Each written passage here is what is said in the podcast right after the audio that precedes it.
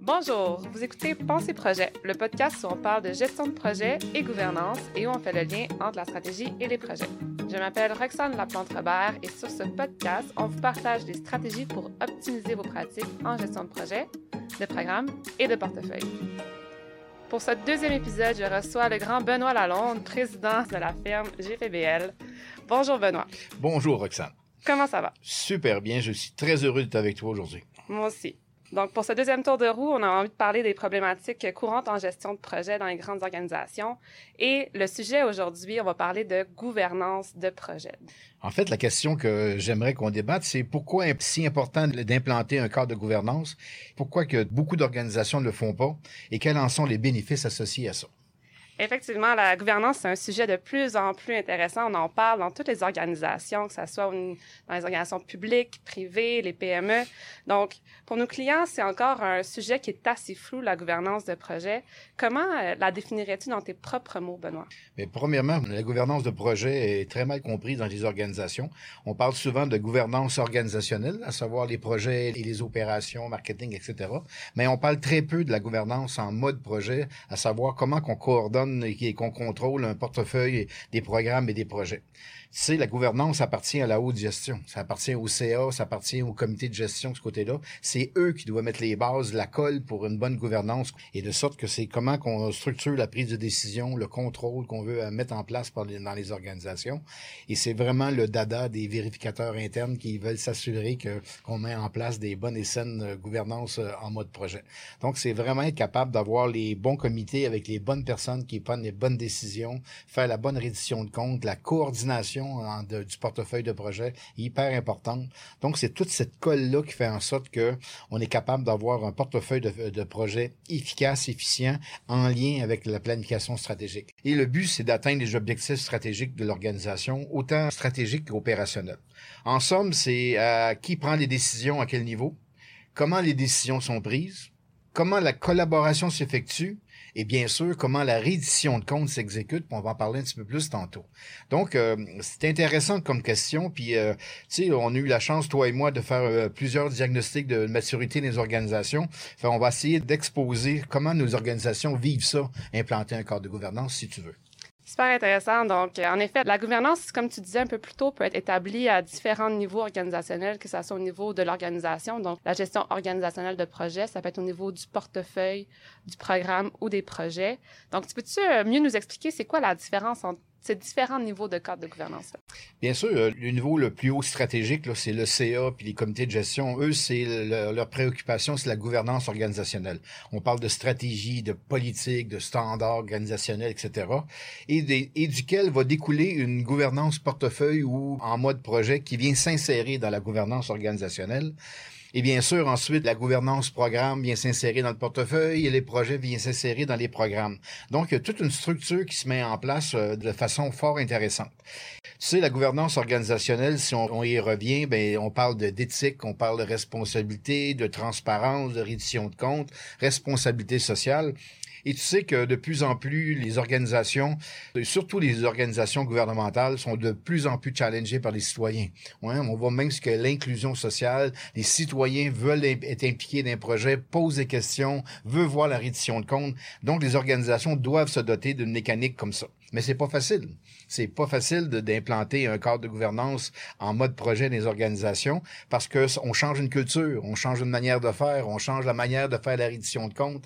Et donc, de sorte que ça, c'est vraiment des enjeux très, très, très importants que l'on retrousse avec nos clients sur euh, l'implantation des cadres de gouvernance. Non, effectivement. Donc, les cadres de gouvernance, ça permet aussi d'établir des systèmes, comme tu disais, d'établir euh, des systèmes de valeurs, que ce soit au niveau politique, les structures qu'on veut mettre en place pour atteindre nos objectifs, que ce soit au niveau des processus, pour mettre de l'avant tout ce qui est la transparence, la reddition de comptes, qui est super important de plus en plus. Ça vise aussi à assurer une meilleure communication, hein, que ce soit avec les employés, le middle management ou avec toutes les parties prenantes aussi qui, qui font partie maintenant des projets.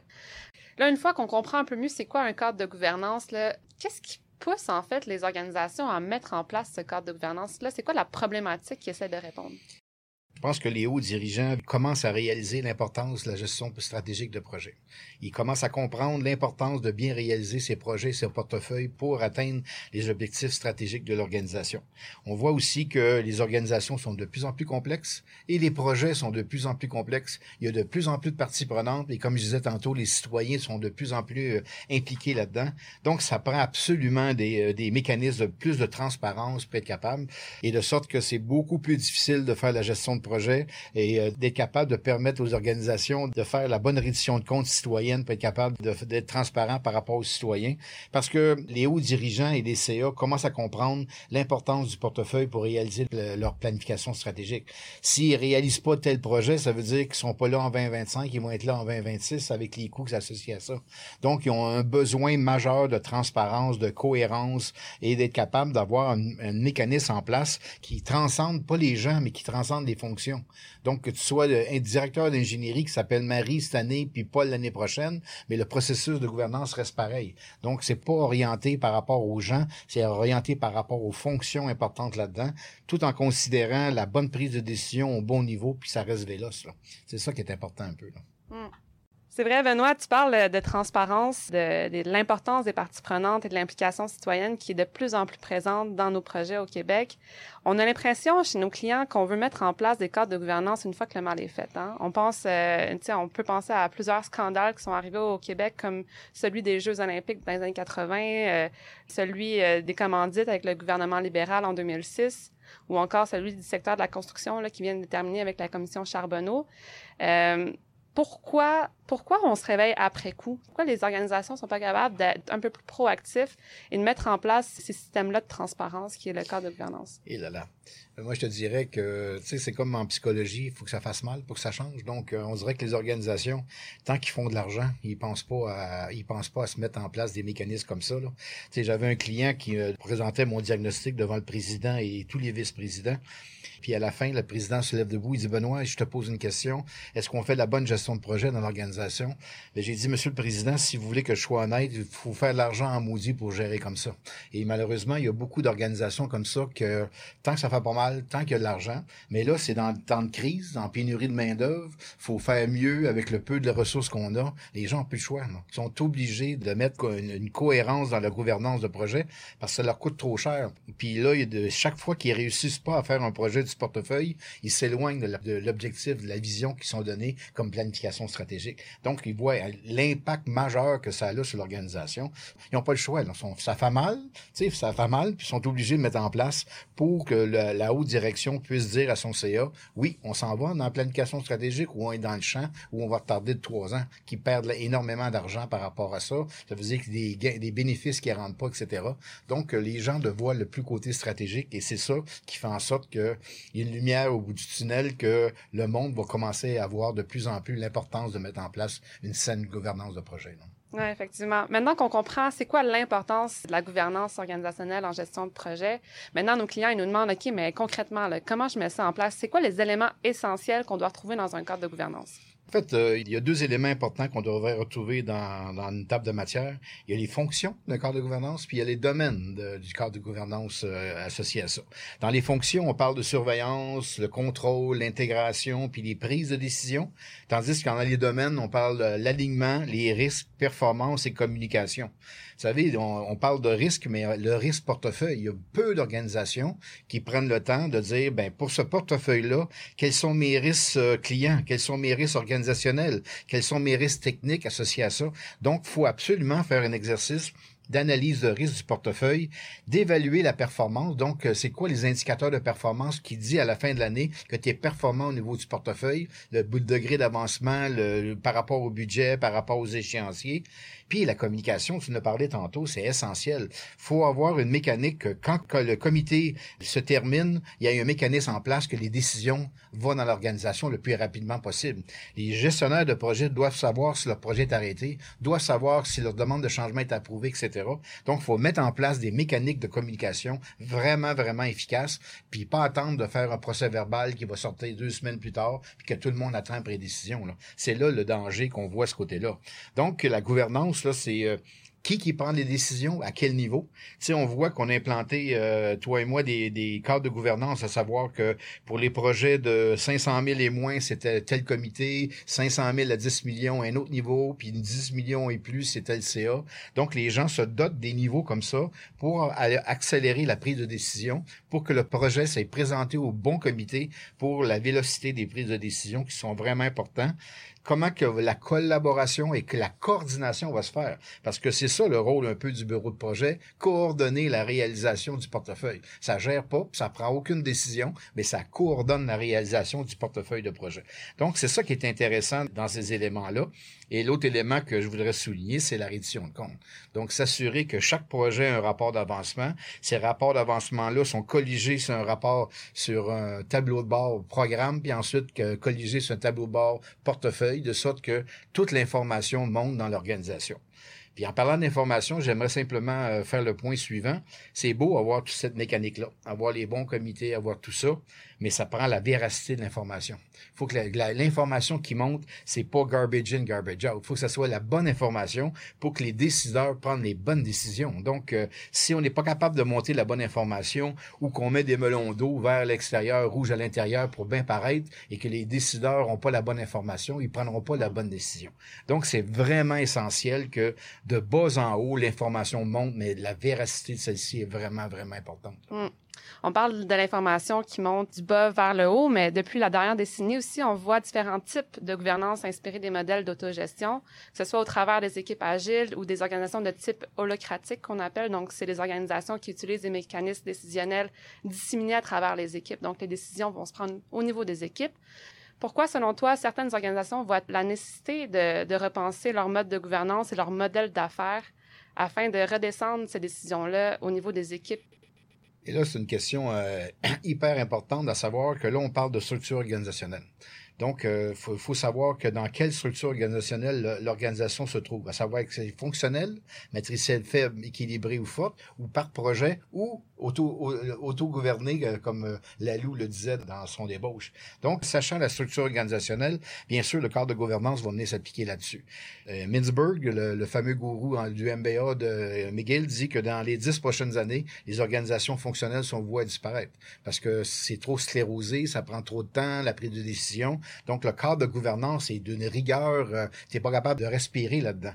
Tandis que par projet, donc la Ferrari, donc l'équipe autonome qui prend ses décisions, sont capables de livrer des projets beaucoup plus intéressants.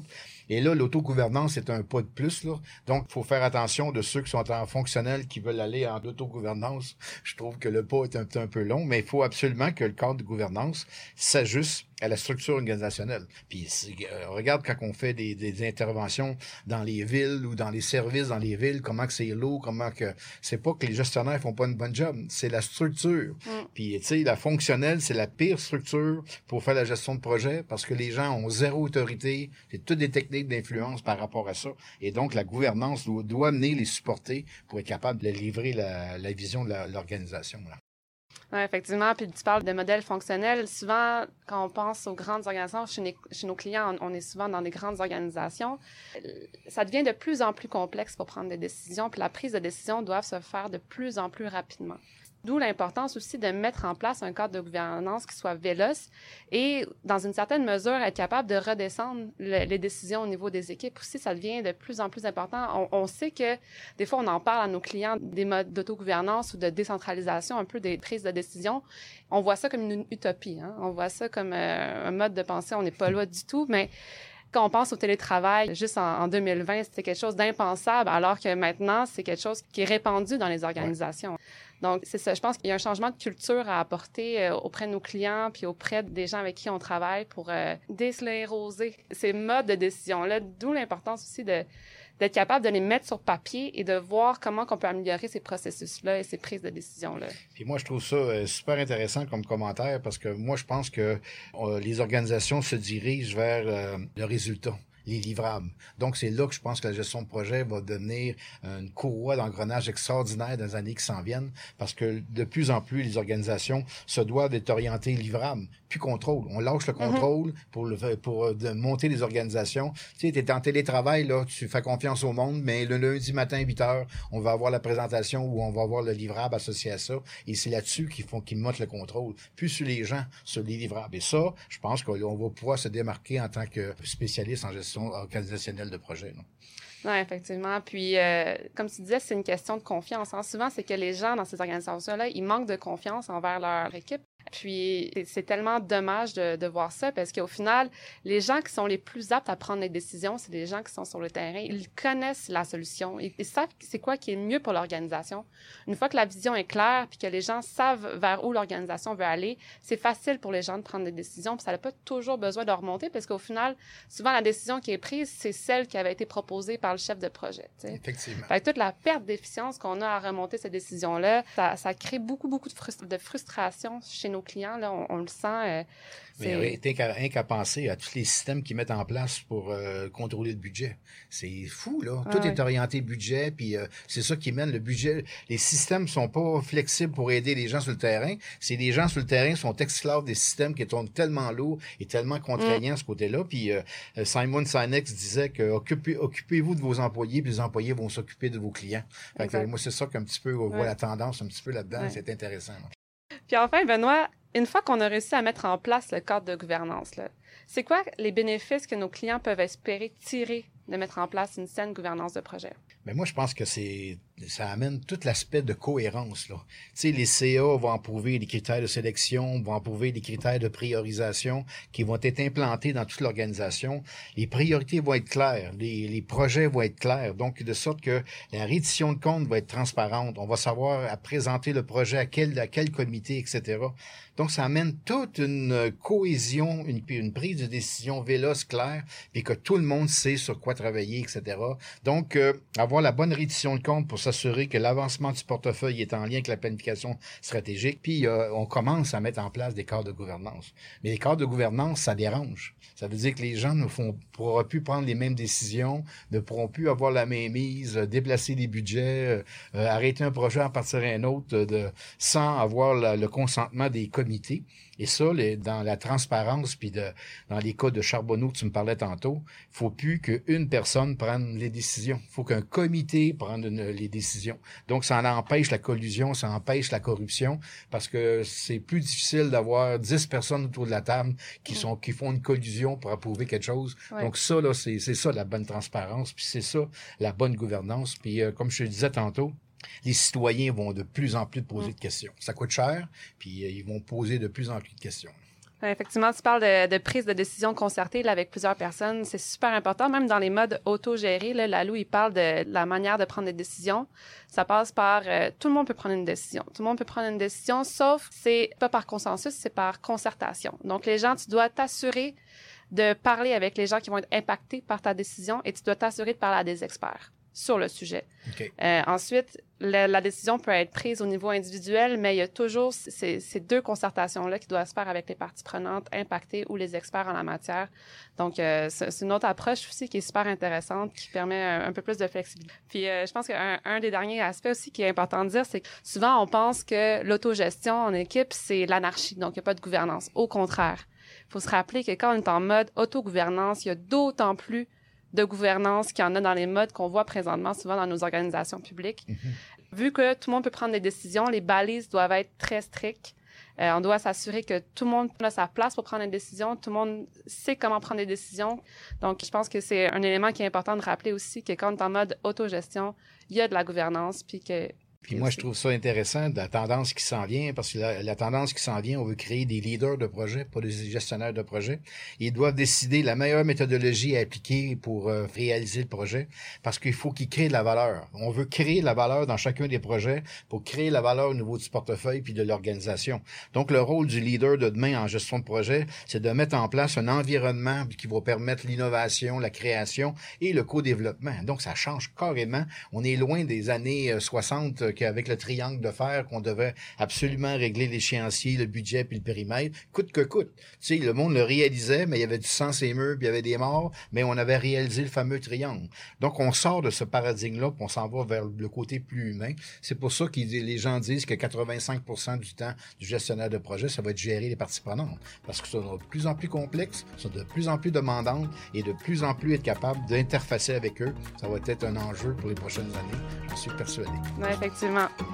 Eh, merci beaucoup, Benoît, d'avoir partagé ça avec nous. C'était super intéressant.